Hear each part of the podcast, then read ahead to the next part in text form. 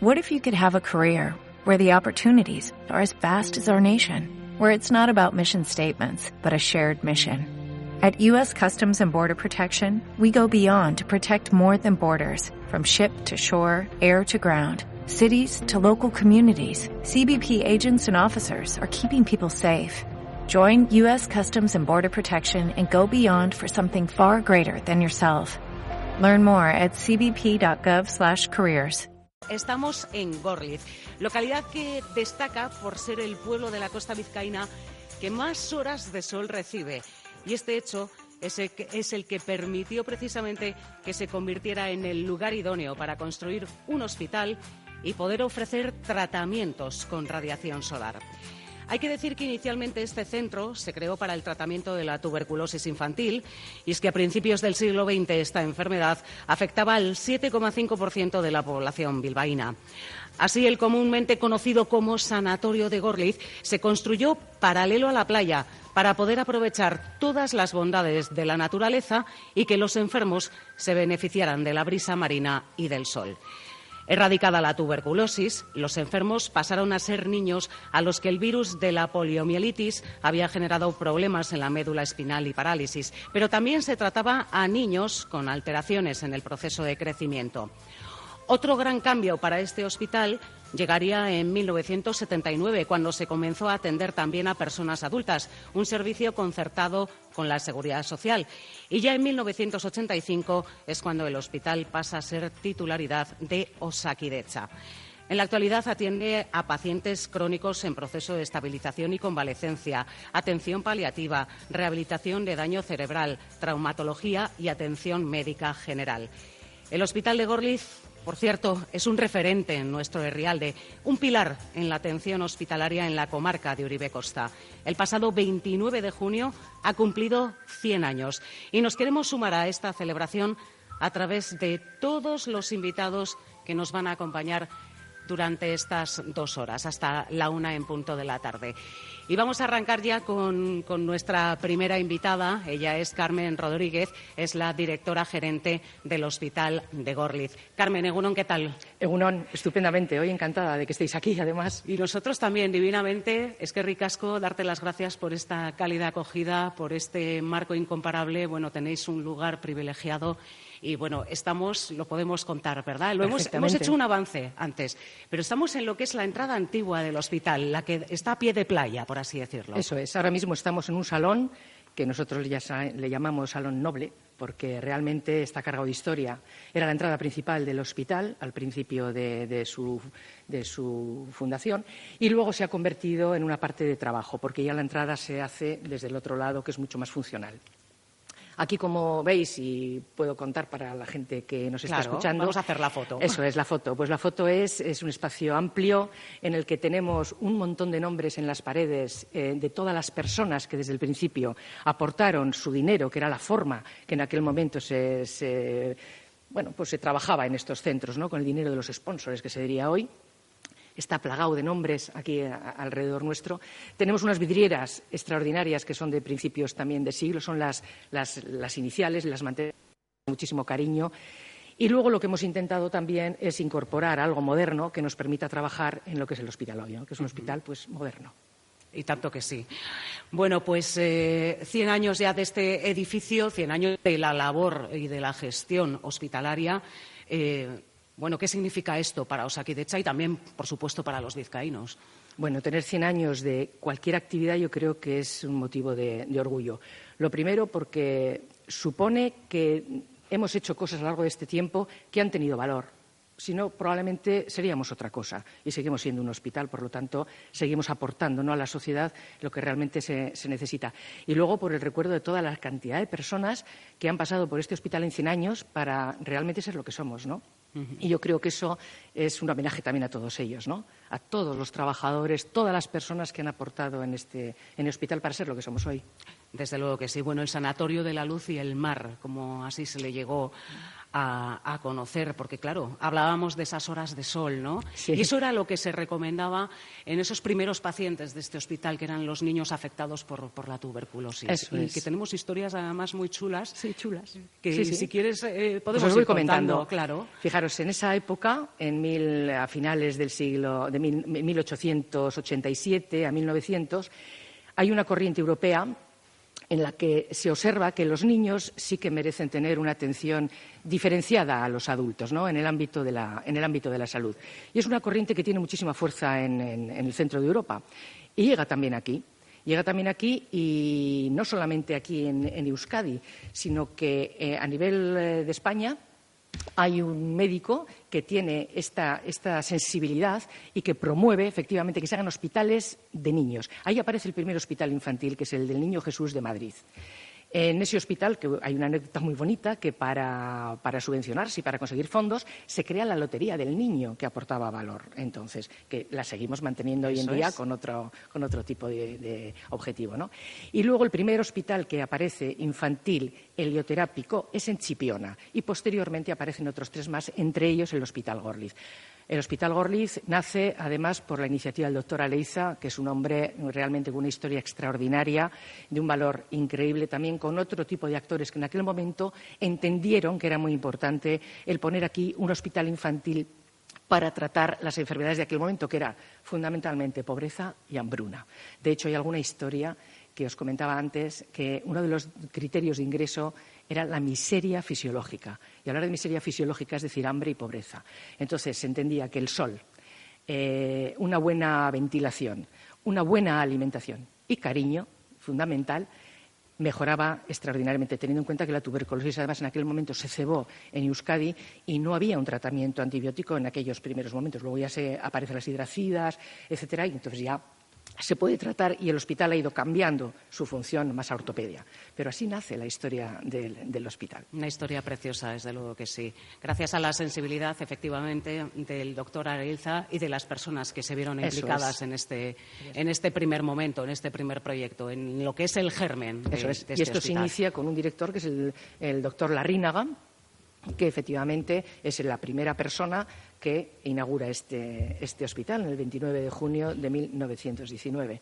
Y poco a poco ¿eh? pues fue desarrollándose y creciendo.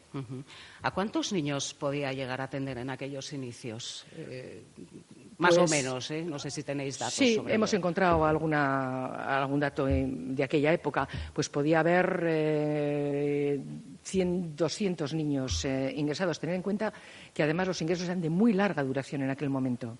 Hay niños que han estado aquí años, han pasado prácticamente parte importante de su infancia en este, en este hospital. En aquella época ya no están, pero eh, es verdad que posteriormente tenemos todavía ah, contacto con algunos de ellos que sí que han estado épocas muy largas en ya la época de la ortopedia, de la poliomielitis y de las enfermedades eh, bueno, pues más eh, invalidantes. ¿no?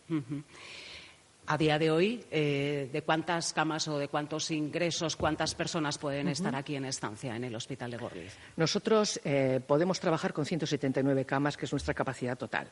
Habitualmente lo hacemos con 144, porque el resto lo tenemos para situaciones de presión asistencial como épocas de gripe, etcétera. Entonces, 144 mm, son las camas con las que trabajamos para dar la, atención y los programas que hacemos en este momento. ¿Y cuántos servicios tiene a día de hoy el Hospital Gorliz? Servicios como tales tenemos dos, medicina interna y rehabilitación. Lo que pasa es que dentro de cada uno de ellos tenemos diferentes unidades. ¿no? Tenemos la unidad de cuidados paliativos en medicina interna, estabilización y convalecencia, que es para estos pacientes crónicos que se reagudizan, pacientes frágiles, eh, bueno, pues, pues todas esas, características de personas que no necesitan de la complejidad de un hospital de, agudos o intervenciones muy, muy especiales. Y luego tenemos rehabilitación, somos referentes en daño cerebral.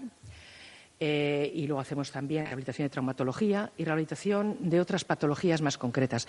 Protetizamos la gente amputada, hacemos también la rehabilitación en pacientes quemados, que, tienen dificultades eh, severas en, su piel Eh, hacemos eh, patología sistémica, los Guillain-Barré, estas personas que tienen déficits también de movilidad, también les ingresamos para tratarles. Y luego hacemos también, eh, tratamos a personas que han dejado, han perdido su función muscular muchas veces por estancias durante muchísimo tiempo en un, intensivo o en procesos muy, muy complicados, hasta que empiezan a tomar ya, cuando han mejorado esa situación base, pues les ayudamos ¿no? a que mejoren su movilidad y su función. Aparte de la rehabilitación extrahospitalaria, que, que la hacemos dentro de los centros de salud en dos áreas sanitarias, que es en Barrualde y en la zona de Uribe Costa. Extensa la labor, desde luego que sí. Sí, y bonita, muy bonita. Muy bonita.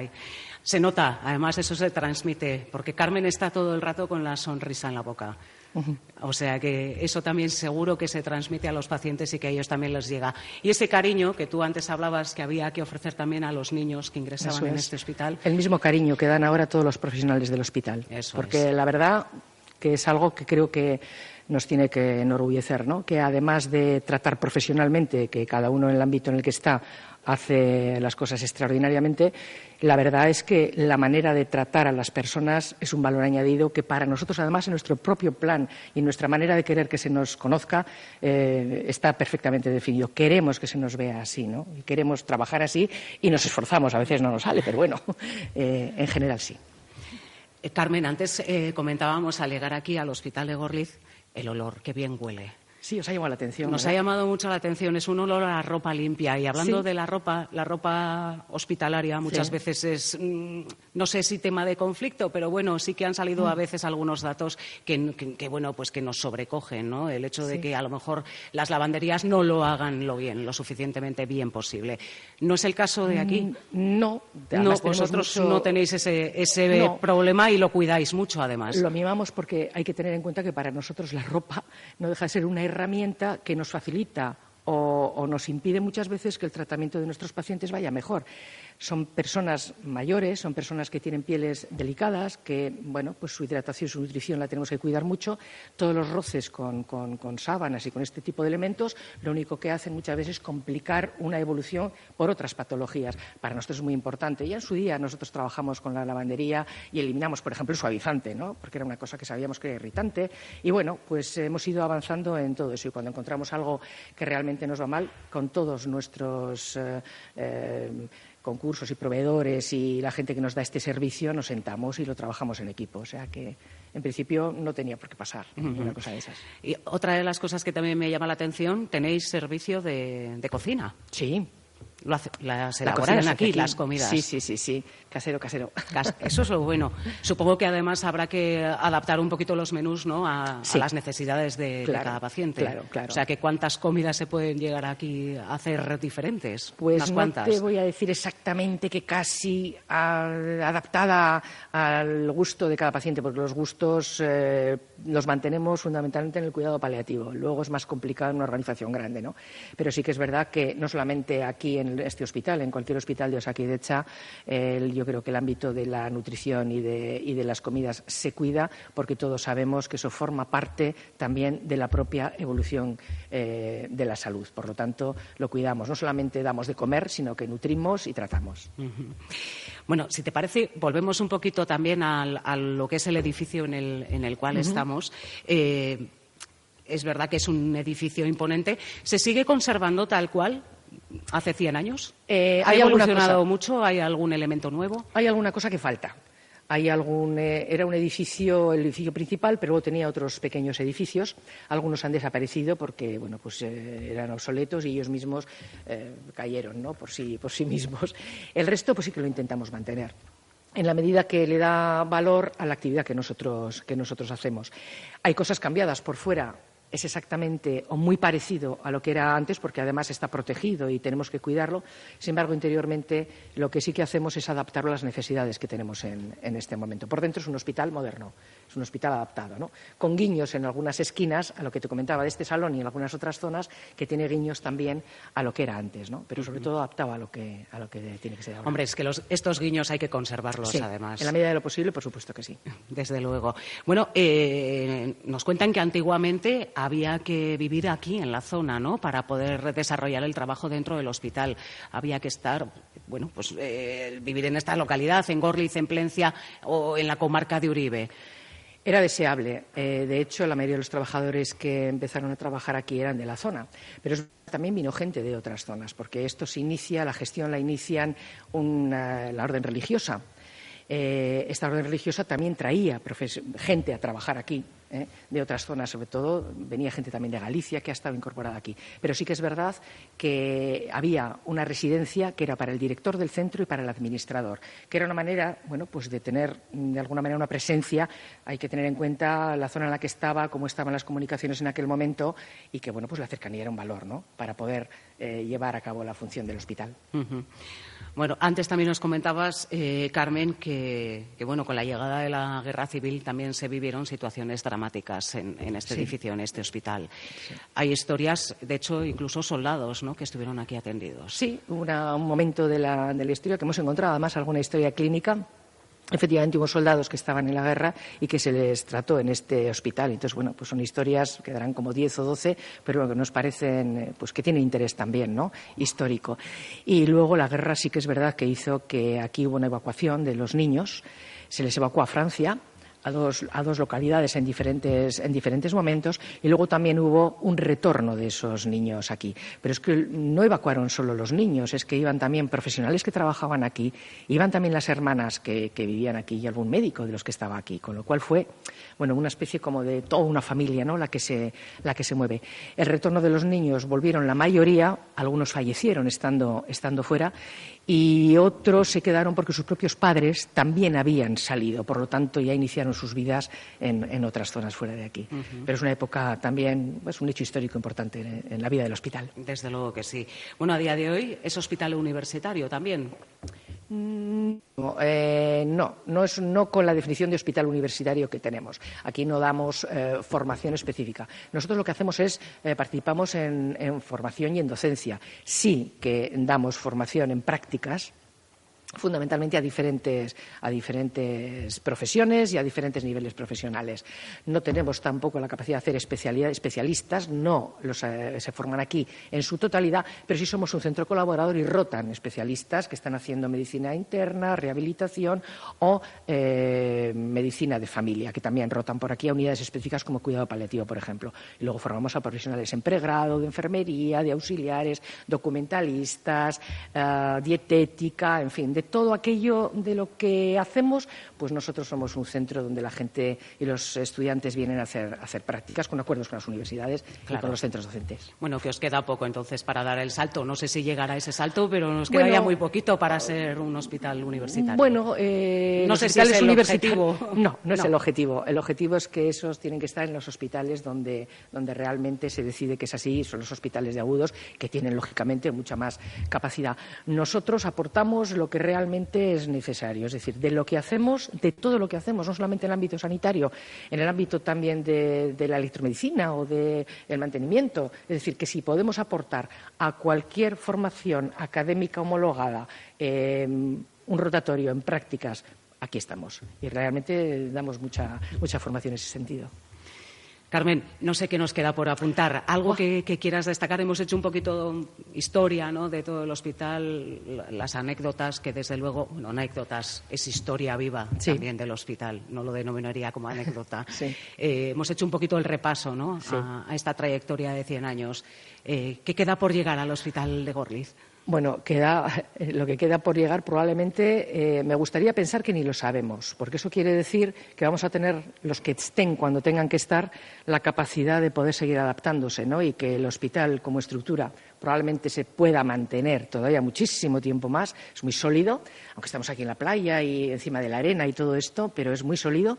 Y yo creo que, lo importante es eso, ¿no? Pensar que si hemos hecho 100 años y hemos evolucionado y cada uno ha puesto su granito de arena a lo largo de la historia, la gente que venga después va a hacer exactamente lo mismo. Y yo creo que eso es una ilusión que es muy positiva, porque hace que esto no parezca que termina, sino que sigue. Eso, está, yo creo que muy bien. Un proyecto que continúa, desde luego que sí, y que seguro que tiene muchísimo más recorrido. Eso es. Carmen Rodríguez, directora gerente del Hospital de Gorliz. Es que ricasco, ha sido un placer. Es que ricasco a vosotros y ahora vamos a escuchar a los demás compañeros que seguro que nos van a aportar incluso anécdotas, que al final eso es lo que hace la vida, ¿no?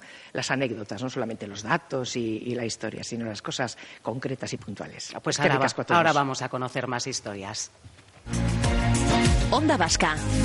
Diez años contando contigo. Y seguimos aquí en el Hospital de Gorliz, en este especial Euskadi Hoy Magazine, sumándonos al centenario de este magnífico sanatorio de Gorliz, como casi todos los vizcaínos conocíamos a este magnífico hospital con esta ubicación privilegiada. Estamos aquí a pie de playa en este día fantástico, observando el mar los bañistas, los paseantes, incluso barcos, que también los tenemos ya aquí por el mar. Bueno, y nuestra siguiente invitada es Merche Lecumberri. Ella es auxiliar de enfermería, lleva toda su vida trabajando aquí, entró con 18 años. Se va a jubilar próximamente. Merche Egunon, ¿qué tal? Egunon. Bienvenida. Gracias, es que ricasco. Bueno, esto de poner eh, fin a la trayectoria profesional Claro, a uno le llena de orgullo porque ha hecho un montón de cosas, desde luego que sí. Pero, no sé, supongo que también un poquito de nostalgia o... Sí, seguro que sí. Seguro, que, sí. Cuando, Llegado el momento, seguro que sí. ¿Cuándo te jubilas? ¿Este año? Este año, final de año. A final de año. Bueno, aún queda medio año por delante. bueno, pues enhorabuena, desde luego, por tu labor. Toda una vida entregada a, la salud de los demás, desde luego que sí. Eh, sensación gratificante, entiendo. Mucho. De haber desarrollado tu, labor aquí, tu trabajo. Bueno, entraste al hospital, claro, siendo joven.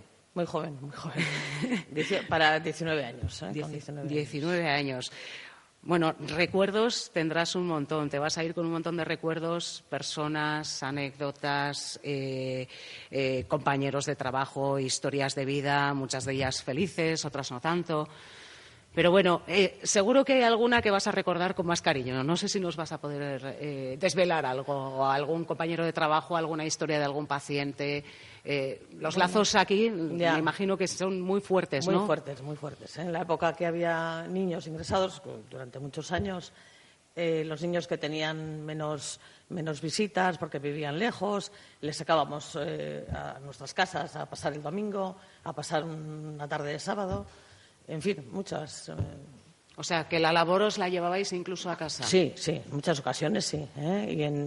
Y, en, las fiestas de los pueblos, de Gorliz, en Plencia, a los niños les invitaban a, a las barracas y les llevábamos todas las auxiliares, les llevábamos a que anduvieran en las barracas, les daban una merienda, en fin, anécdotas hay, hay muchísimas. Hay muchas. Me imagino que el hospital también ha evolucionado mucho desde cuando tú empezaste a trabajar con esos 19 años a lo que es a día de hoy. ¿no? Mucho, mucho. Ha evolucionado mucho y afortunadamente, eh, pues bueno, siempre estamos en, en, continuo desarrollo, ¿eh? porque si no, pues se hubiesen bajado la persiana hace, hace años ¿eh? y afortunadamente no ha sido así. O sea que, lógicamente, nos hemos ido adaptando a, todos los cambios que han surgido y que seguirán, esperemos, sí. ¿Y ha habido muchos cambios en, la labor que tú desarrollas como auxiliar de enfermería? Hombre, pues sí, sí que ha habido, ¿eh? porque yo cuando empecé a trabajar como auxiliar de enfermería, pero bueno, trabajábamos auxiliares de enfermería en rehabilitación y, bueno, pues luego, qué sé yo, el, el, el quehacer del hospital pues nos iba derivando a otros a, otros eh, trabajos, a otras cosas. Luego, como también era auxiliar administrativa, pues me fui, o me fueron metiendo, me fui metiendo entre los papeles, vamos a decir. ¿eh? y, y, luego, pues he estado muchos años trabajando como auxiliar de, de mm, auxiliar administrativo y ahora como secretaria ya hace unos tantos años. Bueno, ¿y cuáles son las labores un poquito de, del auxiliar de enfermería para que las conozca también toda la gente que nos está escuchando? Bueno, de auxiliar de enfermería mm, ahora, eh, con respecto a, aquellos años, pues supongo que habrá cambiado mucho. ¿eh? Yo son muchos años ya que como eh, que no hago labor sanitaria, que hago labor administrativa. Pero, pero bueno, mm, siempre es el estar ahí a, pie de cama. ¿eh? Ahora, con, ahora y hace años con adultos y antes con los niños, que, bueno, pues eh, una se, volcaba un poquito más, pues porque eran niños ¿eh? y un poco más frágiles, un poco más débiles. Bueno, has vivido la transición, desde luego, de, de todo este hospital. ¿Cómo han sido los pasos para vosotros, para el personal? ¿Han sido difíciles eh, el hecho de ir adaptándoos, como tú bien decías antes, os habéis ido adaptando con el paso del tiempo? Sí. Hombre, yo creo que ha habido gente que ha costado más, otros que ha costado menos, pues dependiendo un poco, supongo que, qué sé yo, de, cada uno. ¿eh? Pero en general yo creo que nos hemos ido adaptando muy bien y bueno, pues en su momento también hubo ayudas eh, para, que, para que este paso fuera un poquito más más, más liviano, vamos a decir. Bueno, ha evolucionado un montón el centro, evidentemente, desde el tipo de enfermedades que se atendían entonces a las que se atienden ahora, y luego tenemos por el medio las nuevas tecnologías, nuevos tratamientos, eh, que me imagino que también han evolucionado notablemente. Mucho, sí, mucho. A mejor. A mejor, claro, evidentemente, siempre a mejor, siempre a mejor. Bueno, pues eh, lo contábamos antes también con Carmen. Eh, en un siglo este centro ha pasado de ser un sanatorio infantil a convertirse en un hospital referente en rehabilitación, por ejemplo, en otras dolencias, como también nos comentaba Carmen, como el daño cerebral. Sí, sí. Hay una unidad de daño cerebral muy, muy potente y, efectivamente, como ha dicho ella, eh, somos, es una unidad referente. Y se hace una labor muy, muy importante. Muy importante. Y en cuanto al trans... pluri, vamos a ver, em, o multidisciplinar, vamos a decir. ¿eh? Intervienen muchas disciplinas a la hora de. Pero bueno, eso hay compañeros que lo van a contar mucho mejor que yo. Merche, eh, tu caso, eh, como antes comentábamos al inicio de, los trabajos, en, el inicio de la andadura de este hospital, eh, el personal tenía que vivir por la zona. ¿Es tu caso también? ¿Tú también vives por aquí cerquita? Sí, sí. soy de Gorliz, sí.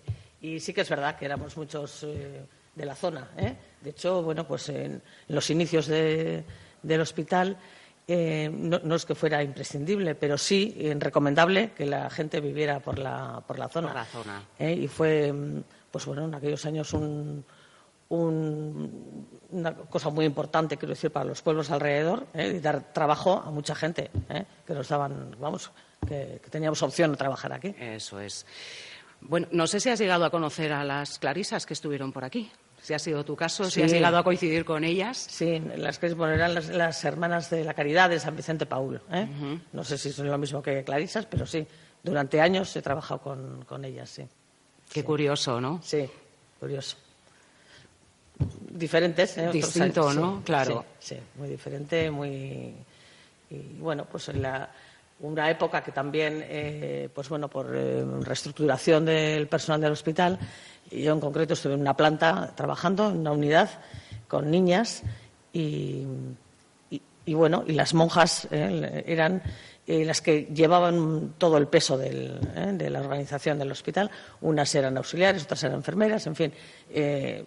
y por las noches, pues por ejemplo, otra, otra anécdota, por las noches cuando velábamos, cuando hacíamos la, hacíamos la noche, en cada planta, que entonces llamábamos así, en cada planta estábamos un auxiliar y una monja recorría todo el, todas las unidades, vaya.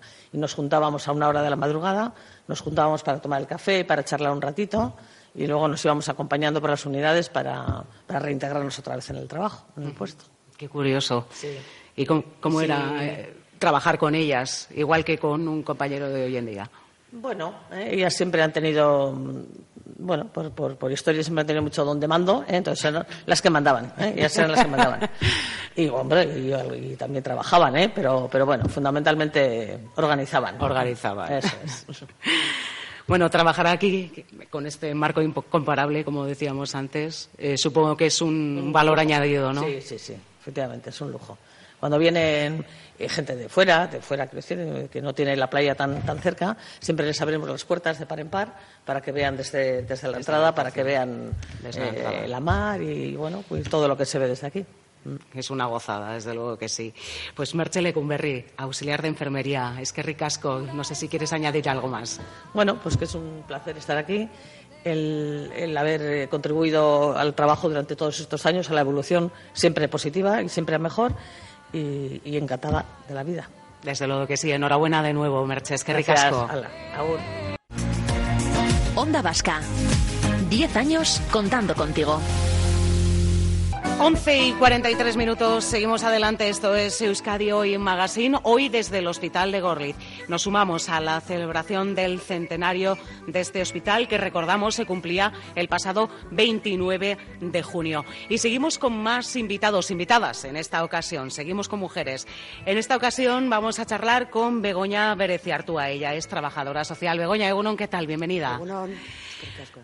Suri, bueno, pues el mundo de la asistencia social, que antes hablábamos a micro cerrado, casi casi que tradicionalmente es femenino, ¿no?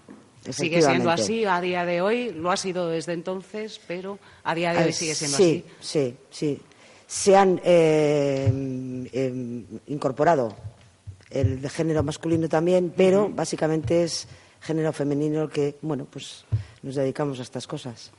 Fíjate que me parece, Begoña, que un poco eh, la labor que vosotros hacéis, eh, que desarrolláis dentro del ámbito sanitario, es un poco así como una labor desconocida para el público en general.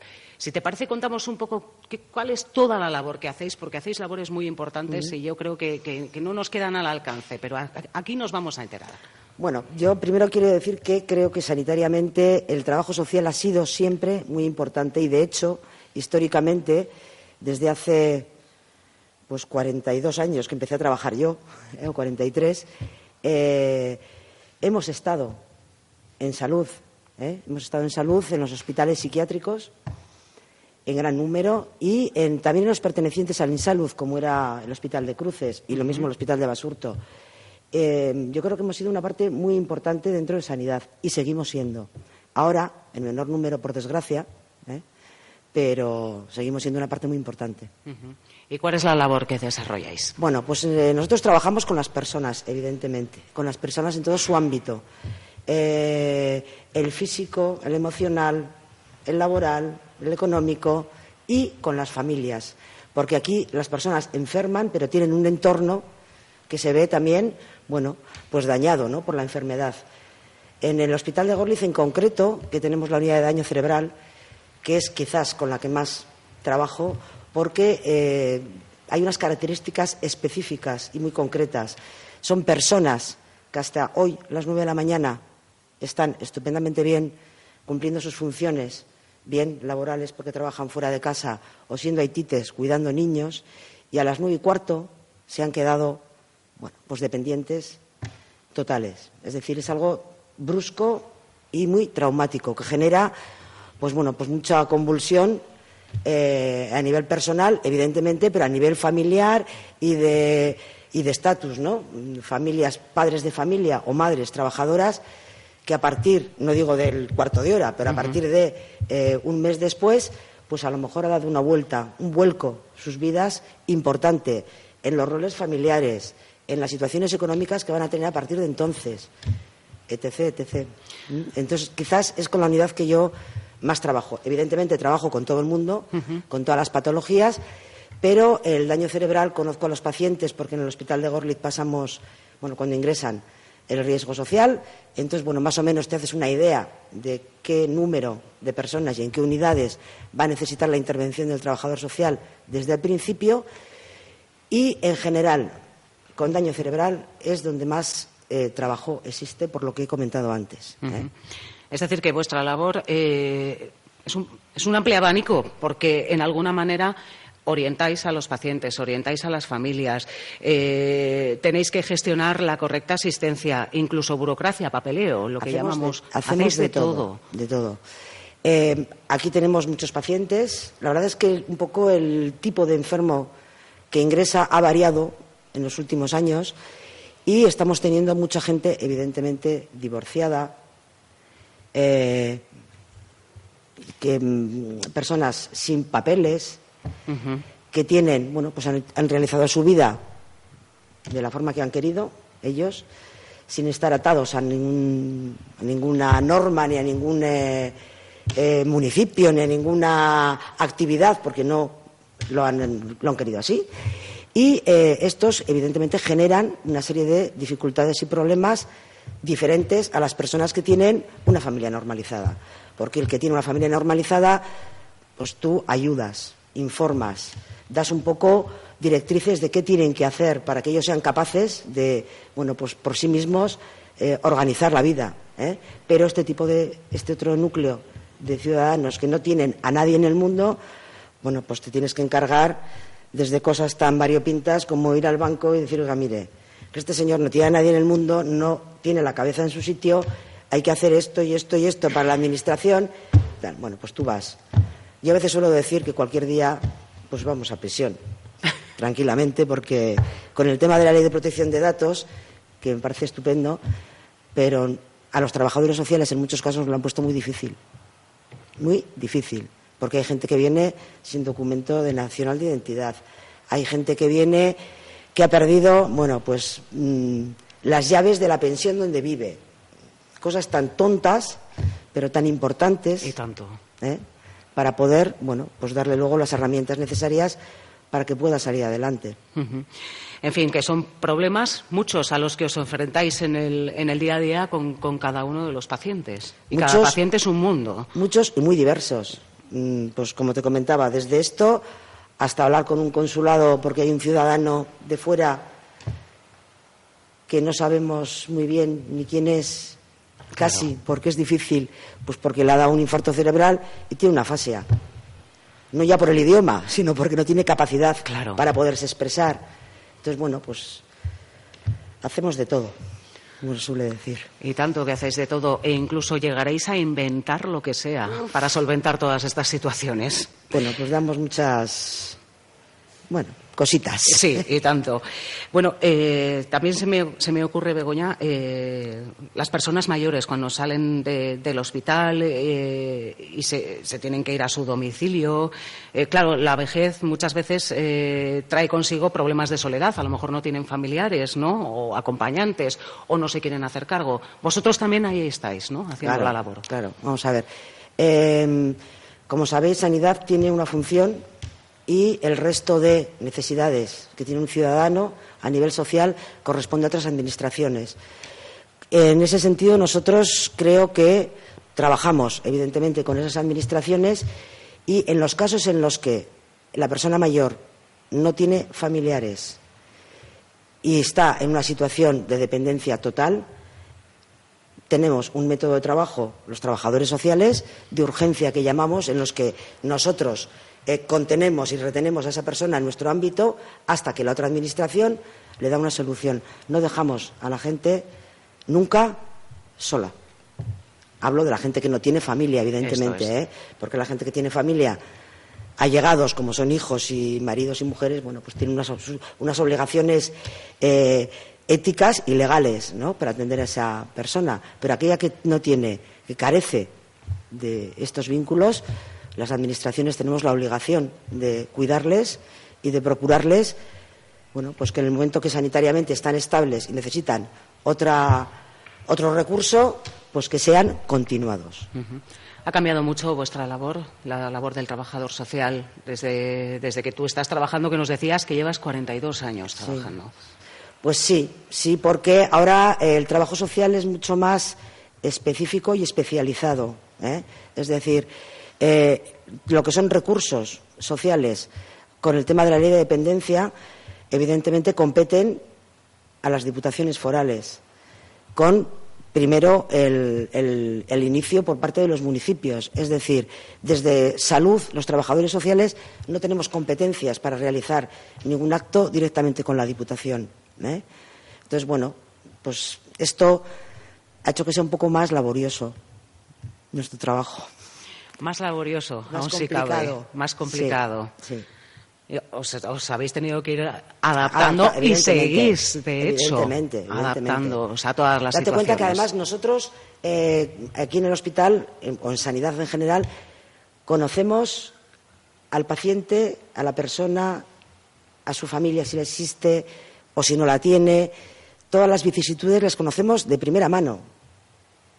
Hay mucha gente que llega a sanidad sin haber tenido previamente ningún contacto con el resto de administraciones porque no lo ha necesitado. En fin. Pues vaya labor, desde luego, la que se hace desde como trabajadora social, que antes era asistencia social, se denominaba antiguamente. Asistente social. ¿Y, con este cambio de denominación se os ha multiplicado la tarea? No, no. Yo creo que Siguen siendo las mismas labores. Un cambio de nombre, sin más, pero las las funciones, las tareas siguen siendo las mismas. Begoña Berecia Artúa, trabajadora social, 42 años trabajando nada más y nada menos. Es que ricasco, muchas gracias. Igualmente. Seguimos adelante. Está ya con nosotros Valentín Riaño, médico internista. Egunon, ¿qué tal, Valentín? Es que ricasco. Bueno, pues médico internista. Vamos a ponernos un poco en situación también para los oyentes. ¿Cuáles son las labores que realiza el médico internista? ¿De qué se ocupa? Eh, a ver, ¿Qué es un médico internista? A ver, cuando hablan de médicos internistas, donde dicen que es un médico general, bueno, y el título de internista era por aquello de que era un médico interno dentro de un hospital. ¿eh? Y entonces se encargaba de, era un médico hospitalario y se encargaba de las labores del hospital. Con la época, o sea, con el tiempo, pues la, la especialidad ha evolucionado y de pasar de atender a cardiología, endocrinología, digestivo, respiratoria, a todas las especialidades, pues se ha ido centrando en, en, lo que han ido dejando. Y estamos en estos momentos, pues, aprendiendo un poquito cuál va a ser nuestro futuro. Es mi opinión, ¿eh? es mi opinión. Eh, nosotros qué atendemos, pues dependiendo de dónde estemos, atendemos lo que, lo que tenemos que atender. Si yo he aprendido de este hospital es de que tenemos que adaptarnos. Y a mí me tocó también en estos momentos pues adaptarme a unas circunstancias y, creo que la especialidad también va a ir en, estas, en este sentido me, me, tocó adaptarme a las circunstancias del envejecimiento, a las circunstancias de la fragilidad y a las circunstancias de la cronicidad. Con lo cual, desde el 90, 91, que es cuando empecé yo aquí, pues eh, he ido aumentando, aumentando, aumentando y parece que va a ser el, futuro de nuestra especialidad. Habrá otros eh, campos eh, concretos, pues las enfermedades raras, las enfermedades de eh, reumatología, etcétera, etcétera, en la que también tendremos campo y cabida, pero eso estará dedicado dentro de, una, de un hospital terciario, un hospital de agudos. ¿eh? Y en los hospitales de subagudos o larga estancia o media estancia o como le queramos denominar, pues nos tenemos que atender a la patología de la cronicidad y a la patología de la fragilidad. Uh -huh. Que es en lo que más o menos te has especializado en estos años. Pues sí, y sí, y sí. eh, a mí, eh, dentro de este hospital había unas circunstancias que nos tocó, nos tocó a, mi compañero y a mí, pues abrir nuevas, nuevas eh, frentes y nos dedicamos a la paliatividad. En el 93 apareció la unidad de cuidados paliativos del Hospital de Gorliz, que es la unidad pionera de Osakidecha. Es la primera unidad que, que apareció en Osakidecha de cuidados paliativos. Y además, dentro de la especialidad de medicina interna, fuimos los promotores de que teníamos que, atender al enfermo en cuidados paliativos, pero dentro del de enfermo no oncológico. Y este es, fue nuestro valor añadido dentro de la paliatividad. Es decir, ya defendíamos la paliatividad como una parte de la medicina interna, pero al enfermo no oncológico le dimos otro punto más. A lo largo de los años, pues esto se ha ido consolidando. ¿eh? Y ahora, pues es muy fácil decir que el enfermo con una insuficiencia cardíaca una insuficiencia respiratoria, pues está dentro, puede tener un campo a lo largo de su fase final de vida dentro del campo de la paliatividad. Pero en el 93 esto era, era un poco fuerte, ¿eh? era un poco fuerte. Bueno, eh, pionera la unidad eh, de paliativos eh, de Osakidecha, aquí en el Hospital de Gorliz, y pioneros también entonces vosotros. Sí. Os habéis ido adaptando con los tiempos, sí. como con los compañeros anteriores que, sí. que, hablábamos. Pues esto es lo que, ya te digo, es lo que he aprendido yo de, de este hospital. ¿no? Yo venía de un hospital tipo Cruces, uh -huh. que luego había pasado por Santa Marina, y, aquí pues nos, nos, tuvimos que reinventar. Yo me acuerdo que me reinventé. Eh, y esto, bueno, pues ayudó a que al hospital también se fuera reinventando, ¿no? Eh, y luego, poco a poco, se fue abriendo la unidad eh, de convalecencia y de, y de, y de estabilización. Fíjate que yo os veía, Valentín, si me permites eh, la comparación. En atletismo tenemos a los, decatlet, a los decatletas, ¿no? que practican casi todas las, las, las, especialidades. Pues yo a los internistas casi casi que os veía así también, ¿no? También. Médicos que domináis las especialidades. Pues mira, me enorgullece que pienses así. Hombre, es una parte, mmm, es una parte fundamental. ¿no? Yo creo que la visión global eh, tiene que estar siempre mantenida. Eh, probablemente las especialidades hayan contribuido al avance de la medicina en una parte muy importante. ¿eh? Hemos aprendido todos de que, centrándonos en una parte en concreto, podemos avanzar más. Pero, sin embargo, igual esto nos ha hecho perder una visión global. Y el internista tiene que mantener esa visión global. Debe mantenerla. Debe mantenerla. Valentín, ¿cómo es un poco tu día a día aquí en el Hospital de Gorliz? Mi día a día, ¿cómo es? Pues mira, yo eh, creo que veo a los enfermos y, fundamentalmente otra de las cosas que, hago ¿no? es ver a las familias. El concepto de eh, enfermo de familia en ese, en ese dúo que va en ese, en ese ente eh, me parece muy importante. Y este es otro punto, otro punto más en el que tenemos que cuidar, tanto al enfermo como a la familia. Nosotros vemos a los enfermos, yo me toca ver a la mañana, veo a los enfermos, paso visita, hablo con ellos, eh, eh, emito mis, pensamientos en mi juicio diagnóstico, pido las pruebas complementarias oportunas, pero luego también hablo con la familia y veo sus cambios, sus realidades, sus necesidades, sus futuros, sus miedos, todos, todo. Y también me toca un poco, pues, sufrir con ellos. ¿eh? Claro. Porque también me toca a mí sufrir. Sí, el hecho de tener empatía, ¿no? Con el paciente también es importante. Sí, es importante y a veces no se puede dejar aparte, no lo podemos relegar a un segundo plano. No, no, no, por supuesto que no, por supuesto que no. Ellos están ahí y, en esa relación eh, tú pierdes, tú ganas, eh, yo siempre digo que gano. Yo gano muchísimo más de lo que, de lo que doy. ¿eh? Entonces yo en esto me, satisface mucho mi profesión. Yo soy muy enamorado de mi profesión y aunque, aunque los años ya van pasando y, también me quiero olvidar de mi profesión. ¿eh? Pero, pero soy un enamorado de mi profesión, siempre lo he sido y, lo seguiré siendo, evidentemente. La verdad es que las vocaciones, las profesiones relacionadas con la salud tienen eso, ¿no? Mucho de vocación y evidentemente yo creo que con todos eh, tus compañeros con los que he hablado hasta ahora se os nota eso, que os gusta la profesión. ¿Os gusta desarrollarla? ¿Os gusta estar implicados en este proyecto? ¿Os gusta trabajar aquí?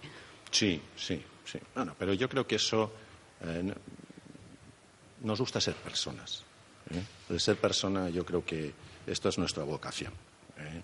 Luego, cómo ejerzas tu, labor de persona en tu profesión, ese es el punto que, un punto más. pero, pero creo que debemos de ser personas. Nuestra vocación es ser personas. Eh, eh, Valentín, eh, estamos hablando del trabajo que desarrollas aquí dentro del hospital. ¿También tenéis consultas externas los internistas? No, nosotros no, tenemos. No tenemos. esto es una de las vocaciones, vocaciones o, necesidades de futuro a, plantearnos de, esto. No sé si va a ser en forma de consulta externa, no sé si va a ser en forma de, de valoración en en ambulatorios, vamos, o en medicina primaria.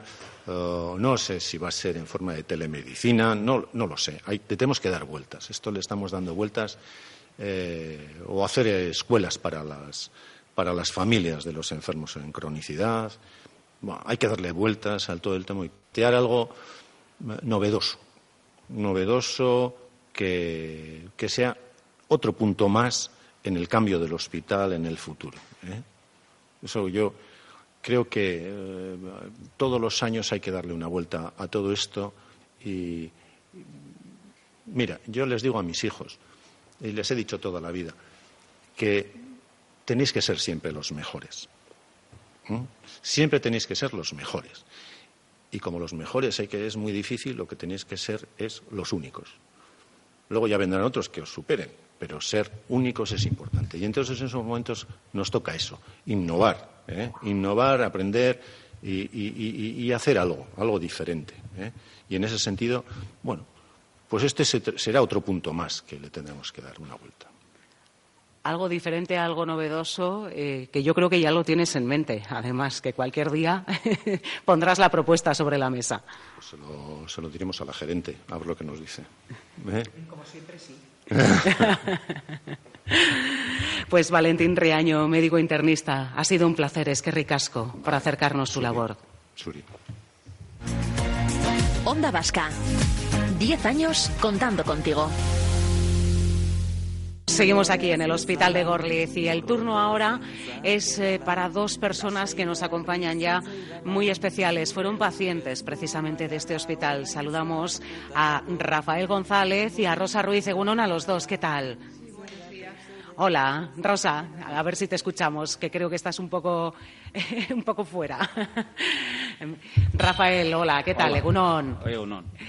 Bueno, pues eh, Rafael ha sido paciente de este hospital con poliomielitis de, niño, hoy en silla de ruedas. Y Rosa Ruiz también ha sido paciente de este hospital. Sí, buenos días, según Bueno, pues, eh, ¿qué recuerdos os trae todo este entorno? ¿Habéis pasado largas temporadas en este edificio? Pues sí, como en nuestra segunda casa. ¿Vuestra segunda casa? Sí. ¿eh? Me imagino que relaciones son muchas las que habéis hecho aquí. Y las que hemos, dejado también ya finalmente en el camino. Claro. También. ¿Y seguís manteniendo relación todavía con los profesionales sanitarios? Eh? Pues a otros niveles. Y en esto quiero hacer hincapié en, en el equipo del Hospital de Basurto del doctor de neurología, el doctor Barona, que son los que más ahora se preocupan de casos eh, y enfermedades raras, como en el caso del pospolio, eh, esclerosis, atrofias musculares, en fin. Rafa, tú fuiste un niño con polio, un virus que hoy está prácticamente erradicado y que afectó a España a partir de los, de los años 50. Eh, ¿Cómo te recibieron aquí cuando eras niño y empezaste con el tratamiento? Ni me acuerdo. Ya ni te acuerdas. No. Era muy crío, un bebé. Madre mía. ¿Y cuánto tiempo llegaste a pasar aquí, en Gorliz, en el hospital? Hasta los 19 años, en, espacios, bueno, ir y venir. Ir y venir, o sea que a ratos estabas en casa, a ratos volvías a ingresar. Sí, pero más bien más tiempo aquí que en, que en casa. Más tiempo aquí que en casa. ¿Y aquí mm. cómo te recibieron? Cuando tú te puedas tener algún recuerdo, ¿cómo te recibían? Bueno, como siempre, bien. Bien. Era un crío. Antes nos comentaba una de nuestras invitadas que incluso hacían la labor de, llevarse a los críos a casa durante los fines de semana. No sé si fue. No, pero eso fue muy, mucho más. Mucho antes. Mucho después. Ajá. Antes no, después. Después. Bueno, pues convivencias prolongadas, desde luego las que habréis tenido los dos. Mm. ¿Guardáis buen recuerdo? ¿Algún buen recuerdo? Yo, yo me he tirado aquí muchas navidades y he hecho la primera comunión y todo, así que.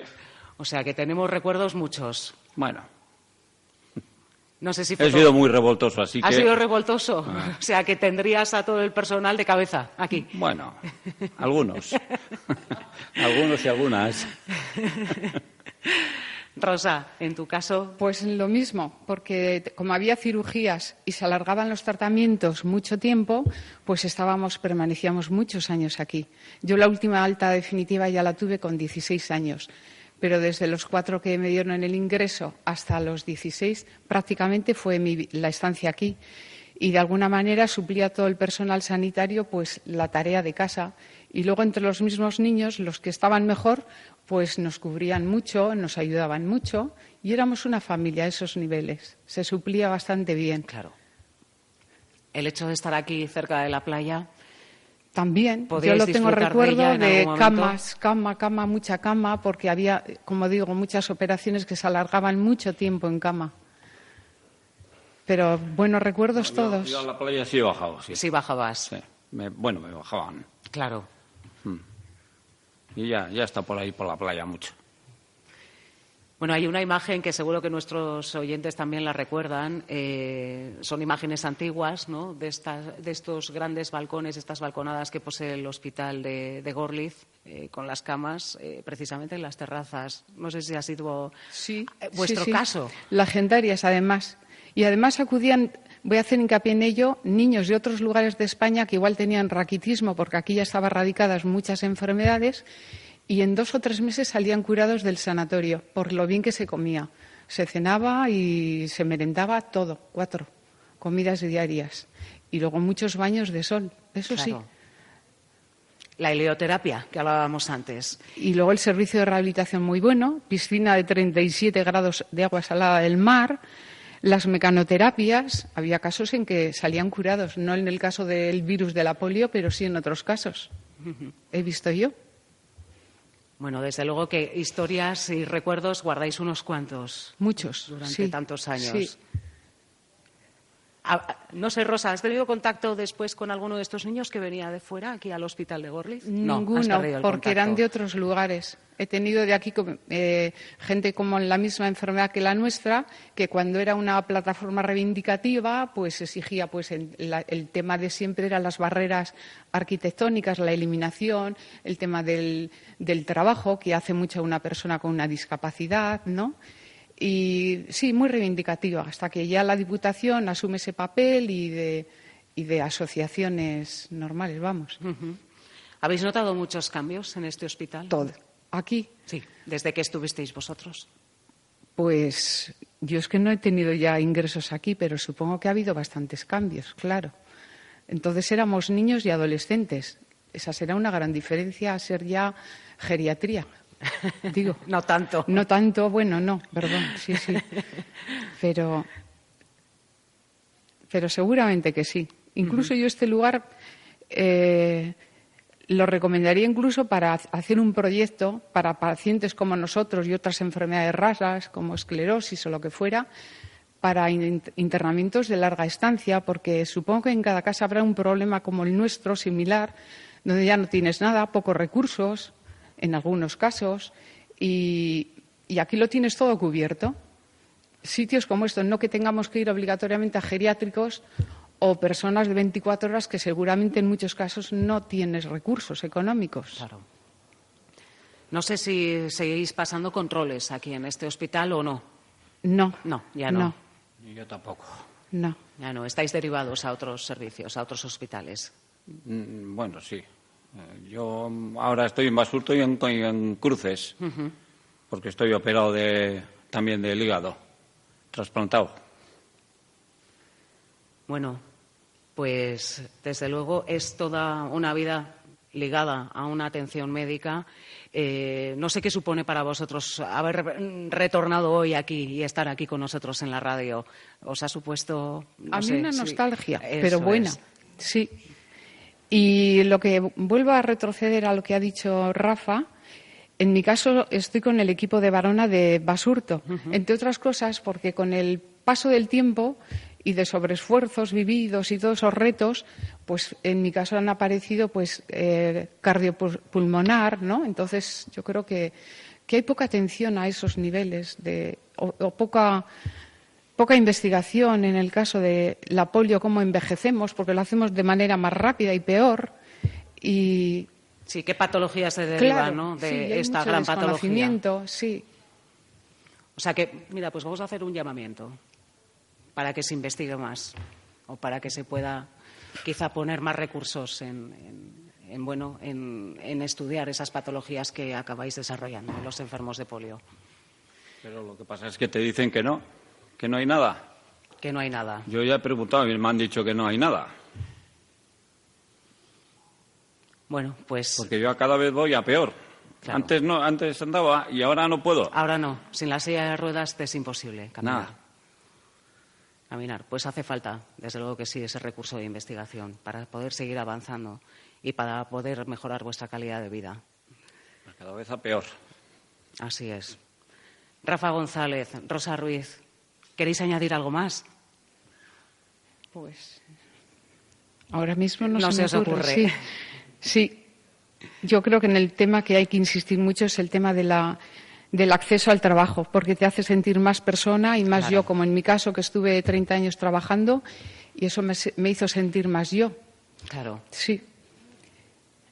Y yo creo que en esas cosas mejor instituciones públicas, que lo mismo que absorben ferrocarriles, autobuses, metros, pues nuestra vida laboral es mucho más corta, envejecemos peor. Entonces, mejor que las instituciones públicas, creo que, nadie, que ninguna empresa privada. Desde luego que sí. Es que ricasco, Rafa González, Rosa Ruiz. Muy bien. Gracias. Gracias a vosotros. Onda Vasca. Diez años contando contigo.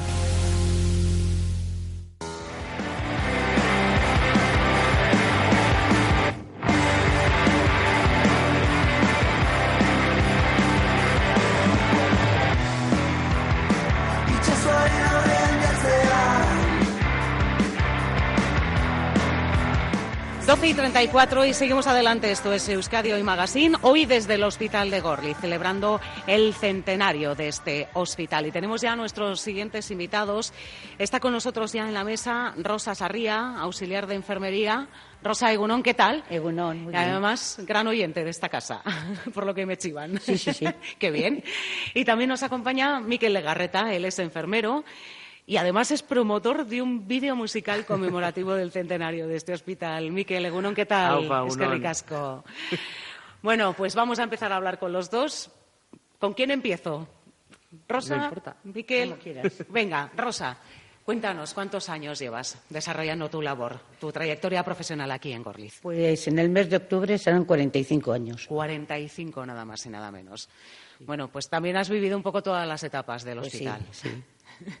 ¿Y cómo es, sí. cómo es tu día a día ah, en la actualidad? ¿Cómo ha ido evolucionando desde aquel entonces hasta ahora? Hombre, pues ha ido evolucionando en, en que te vas acoplando a diferentes puestos de trabajo, diferentes situaciones, pero en un ambiente familiar y, y tranquilo.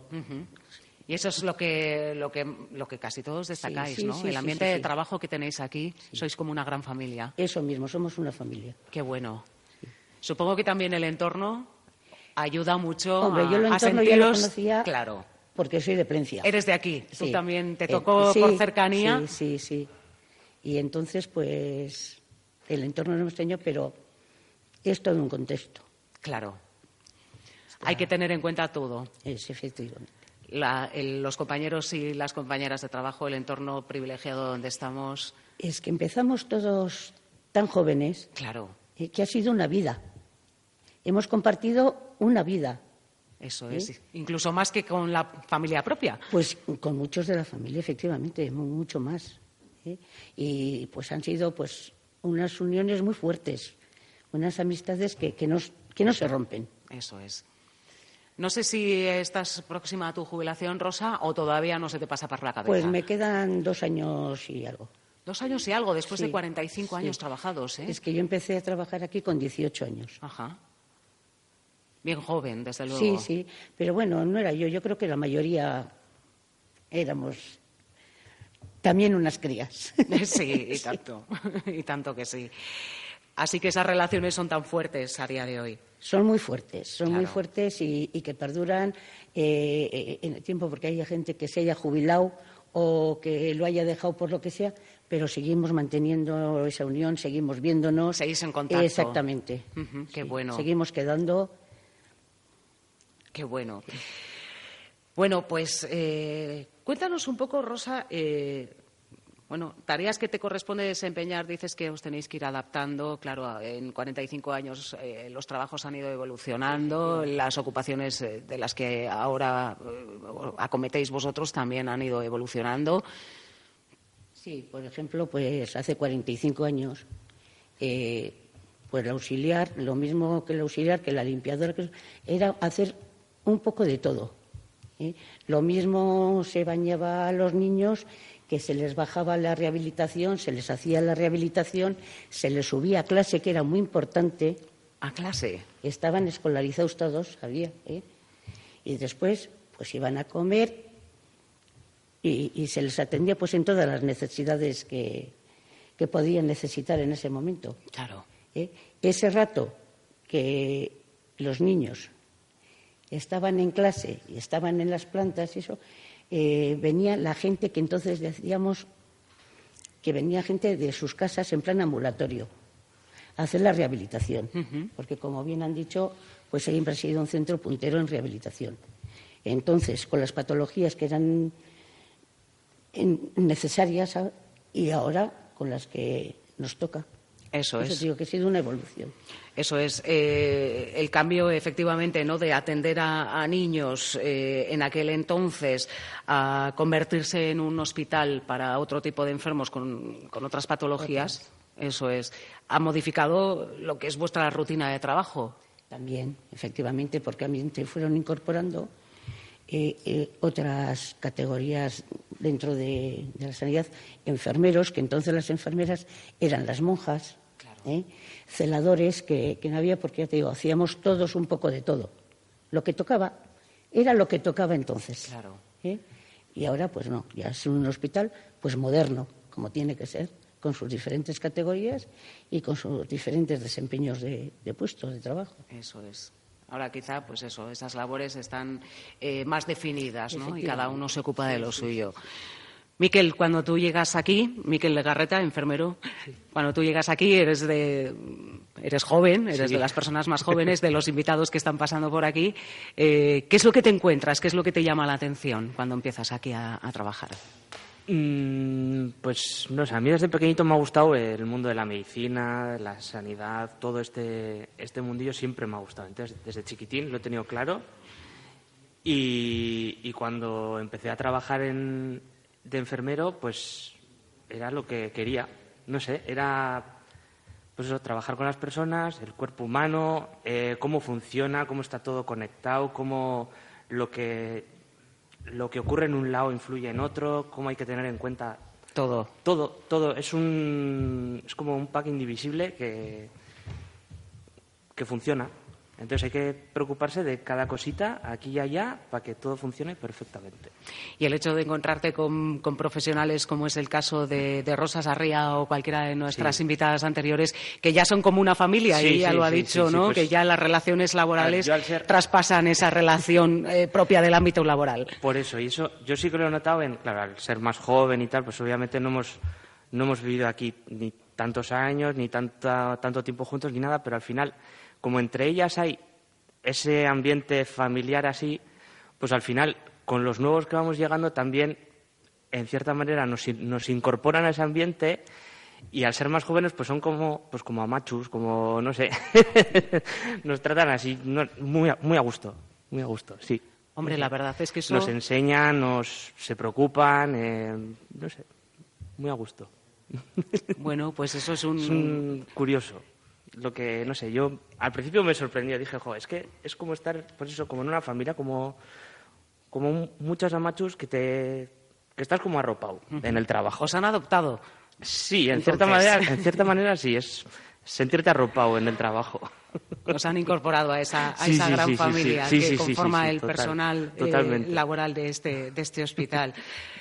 Oye, pues es una gozada, desde luego, tener ese ambiente de trabajo. Sí, ¿eh? sí, se agradece. Se, agradece, mucho y tanto que sí. El poder estar a gusto en. Muchísimo. Eso además ayuda en el trabajo en equipo que hay que hacer, eh, porque al final, lo que he dicho, lo que he dicho antes, eh, lo que hace uno influye en el otro. Entonces, si va todo eh, coordinado, el trabajo sale muchísimo mejor y con menos esfuerzo. Y es un gusto trabajar así. Sí. Antes comentábamos, Miquel, que, te has encargado de, un vídeo musical, un vídeo que conmemora este centenario, el centenario del Hospital de Gorlitz. Sí, sí, y yo... ayer, yo ayer trataba de buscarlo, digo, pues voy a ver el vídeo que ha hecho Miquel, para luego pues preguntarle algo aquí cuando estamos en la mesa. Y no, no fui capaz de encontrarlo. y me dio una pena. Todavía a ver, cuéntanos cómo está. Está en proceso. Bueno, yo, yo solo no he trabajado en ello. ¿eh? Hemos sido un, un grupito de, de trabajadores de aquí, pues que surgió la idea de forma improvisada prácticamente, pues un día que nos hicimos una foto de familia aquí delante del hospital, pues para, pues para conmemorar el, el, aniversario y tal. Y después de hacer la foto, eh, pues a mi compañera Elena Joane se le ocurrió la idea, pues estaría muy guay hacer un videoclip que sea más divertido y así pues para celebrar el, el centenario y tal. Y estaba Carmen, la, la al lado, y lo yo. Y dijo, ay, pues me parece una idea estupenda. os quedáis, os quedáis de, de responsables de ello. Y, así empezó. Y pues ya está, el vídeo está hecho. Ahora falta, pues eso, juntar las, pues todos los trocitos y tal. Y pues para septiembre así suponemos que, pues que saldrá a la luz para que lo vea todo el mundo. O sea, que solo queda editarlo. Ya está. Lo que se tenía que rodar o grabar ya está hecho. el trabajo duro, porque ha sido trabajo duro, parece que no, pero... Uf. Bueno, ¿y, cuántas personas han intervenido en este vídeo? Todo personal pues también del sí, hospital. Sí, sí. Eso es, fuimos por, por, todas las unidades del hospital, por todos los choquitos de cada uno a, a anunciarles que, pues, que queríamos hacer un videoclip y tal. Y y la gente le costó entrar, ¿eh? Fueron sí, a... ¿eh? sí, sí, sí. Había vergüenza. Había vergüenza, había, mm, pero esto qué va a ser, esto tal. ¿Dónde va a salir? ¿Quién lo va a ver? eso es. Y al final, a lo tonto, a lo tonto, pues calculamos que unas 150, 170 personas ya, ya habría. Ya está bien, no Sí, está sí, mal, sí. ¿eh? Habéis logrado implicar a muchas la verdad personas. Es que se ha ¿eh? movido pues, eso, prácticamente todo el hospital. Todo el hospital. Bueno, y ese vídeo musical, ¿qué es lo que hacéis? ¿Bailáis? ¿Habéis hecho una coreografía? Sí, hemos- Eh, ¿Nos mostráis un poco las estancias del hospital? Eso es, eh, pues prácticamente se enseña todo, todos los huecos importantes del hospital y la gente que trabaja en ellos. Hemos intentado que cada uno estuviese en el hueco que, que está trabajando. En el que le corresponde. Y vamos, vamos, pues eso, recorriendo todo el hospital y pues eso, bailando, cantando, pues haciendo un poquito el tonto, pero tampoco sin pasarnos. Más o menos enseñando de forma humorística, entre comillas, el trabajo del día a día. Pues eso, eh, las administrativas, pues con el ordenador, el teléfono, los papeles, tal y cual. Eh, los rehabilitadores, los fisios, pues en el gimnasio, pues con todos los tramánculos que usan de, para hacer la rehabilitación, pues utilizando, utilizando todo eso. Nosotros los enfermeros, las auxiliares, pues en las plantas, eh, haciendo pues como que estamos haciendo los aseos, las camas, eh, tratando a los pacientes, repartiendo medicación así, pero pues eso, con un toque de, de humor y pues más, más liviano. Bueno, pero está bien porque así nos podemos hacer una idea ¿no? de la gran labor que, Sí, que realizáis los idea- profesionales aquí dentro. La en idea este era eso, mostrar, mostrar el trabajo del día a día, pues de una forma pues de celebración. De, estamos aquí y, y hacemos todo este trabajo, pero queremos transmitir el buen humor también a los a los pacientes y a la gente que lo vea, porque eso es tan importante. Al, en el momento en el que están ingresados, les da fuerzas para, Claro. para seguir adelante. Bueno, eso lo transmitís todos, ya lo he dicho. Todos Sí, estáis sí. con la sonrisa. Tenéis que buen es- humor. Y eso que a veces, eso, por las series sobre todo, ¿no? que están muy de moda, parece que los médicos o incluso los enfermeros o auxiliares, parece que a veces van muy mal- malhumorados, con mucha prisa por el pasillo. Aquí no ocurre eso. Hombre, puede ocurrir, pero no, No no es es, lo el caso. Y si es, es cuestión de cinco minutos, porque cuando llegas a la esquina y te encuentras una persona, ya se ha pasado. Ya se ha, se ha olvidado. Es parte del tratamiento también. También. El buen humor y transmitirles esa energía positiva. Eso para es. tirar para adelante. Eso es, la Sí. energía, la energía positiva, el cariño, que Sí, también sí, sí. hablábamos, es importante y fundamental. Rosa, ¿has participado tú en el vídeo de Miquel? No, en el vídeo no. Pero también tengo que decir que es una idea pues que nos han traído pues la juventud, por decirlo de una manera, porque seguramente que nosotras no se nos hubiese ocurrido hacer un vídeo. Bueno, es que es difícil, ¿eh? es Sí, una labor. una ocurrencia buena, ¿eh? Sí, sí, sí. Nosotros también cuando lo propusimos pues parecía algo más de broma y desde detrás es, es duro. es duro organizar todo eso. Y tanto que sí. Bueno, pues más o menos en septiembre, cuando esté preparado ese vídeo. ¿Y luego dónde lo vais a difundir? ¿Al final va a salir fuera también de, de estas paredes, de las Sí, paredes sí, del sí, sí, hospital? sí, sí, ¿Queréis que- seguramente- que, llegue al máximo número de Sí, personas sí, sí. posible? Eso es para eso es difundirlo de la forma más grande posible y pues supongo que estará colgado en, en todas las redes sociales, pues Twitter, Facebook, YouTube. Eh, Osakidecha tiene sus cuentas propias en, en todos los sitios y, y aparecerá ahí seguramente. Sí, sí, sí. Vale, pues en septiembre volveremos a hablar, Sí, Miquel. sí, sí, sí. Miquel Legarreta, enfermero, Rosa Sarría, auxiliar de enfermería del Hospital de Gorliz. Es que ricasco, muchas que ricasco. gracias. Onda Vasca. Diez años contando contigo.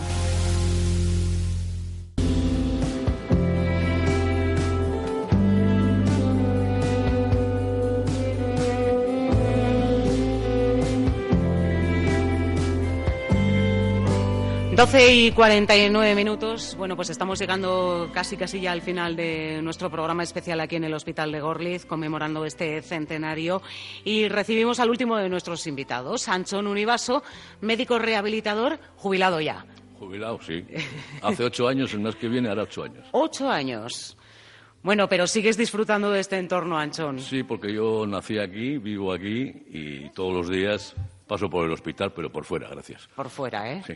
Pero igual algún día sí que entras a hacer Alguna vez, visitilla, sí, ¿no? sí, a saludar sí, a los cosita, compañeros. Algún enchufe que ya hecho.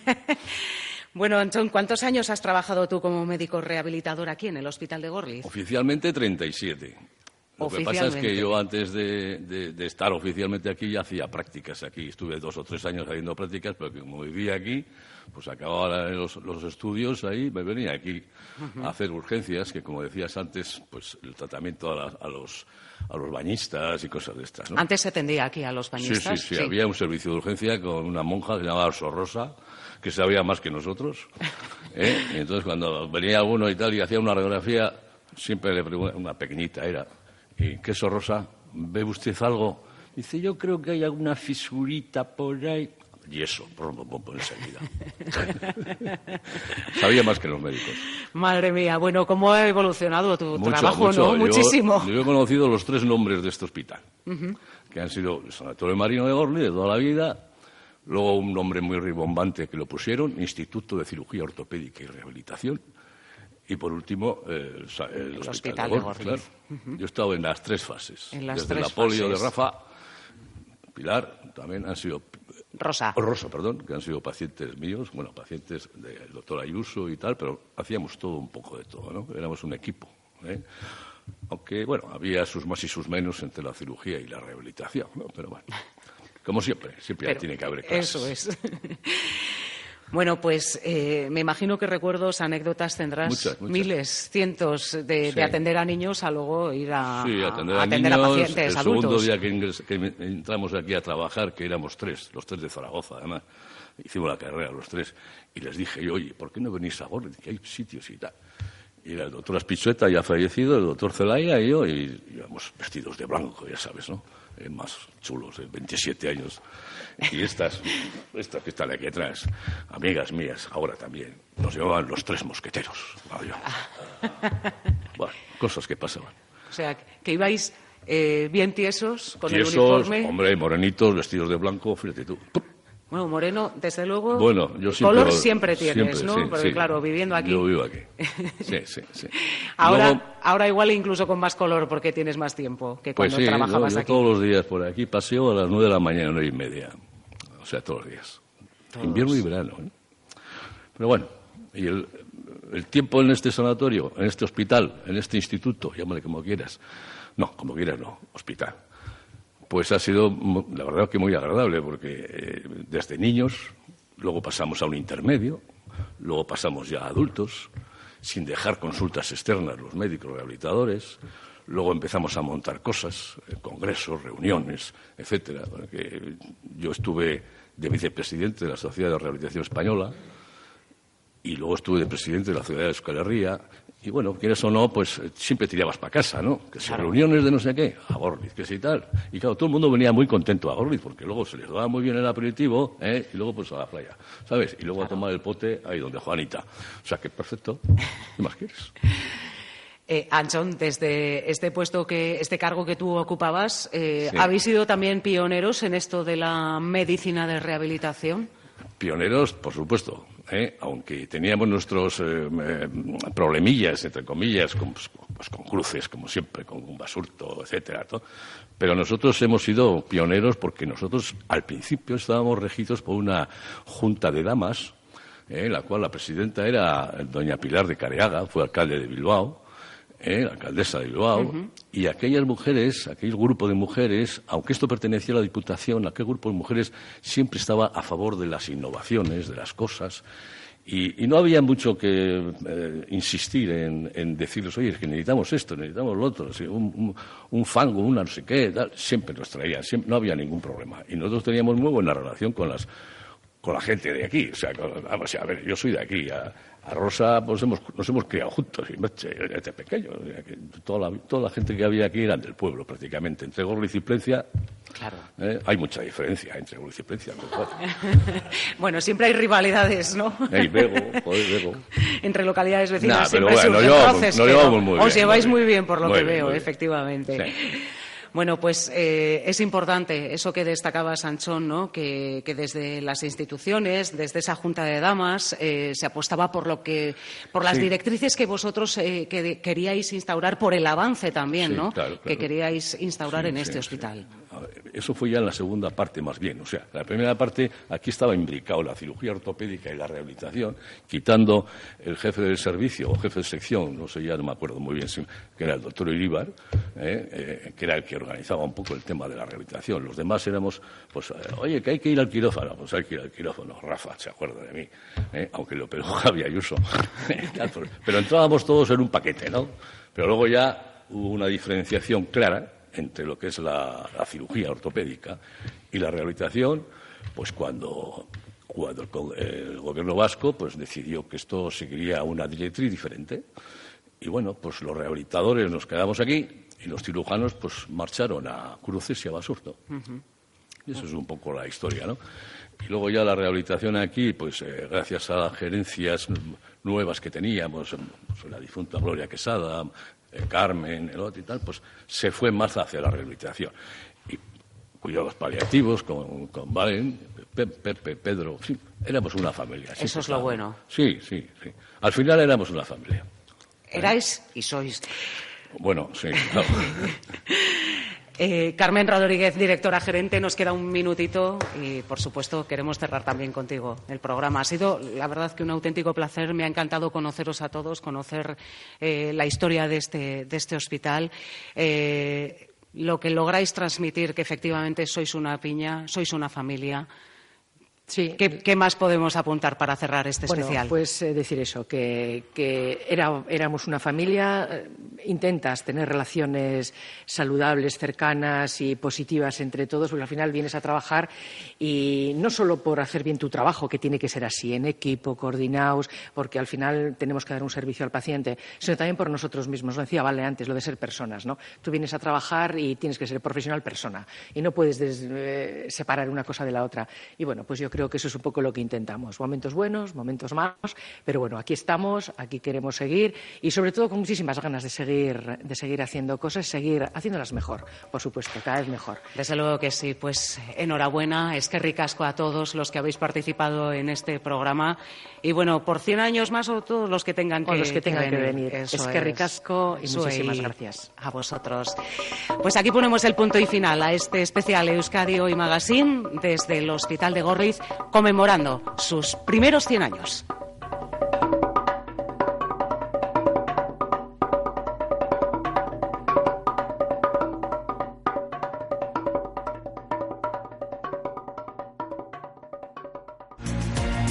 Onda Vasca. Diez años contando contigo.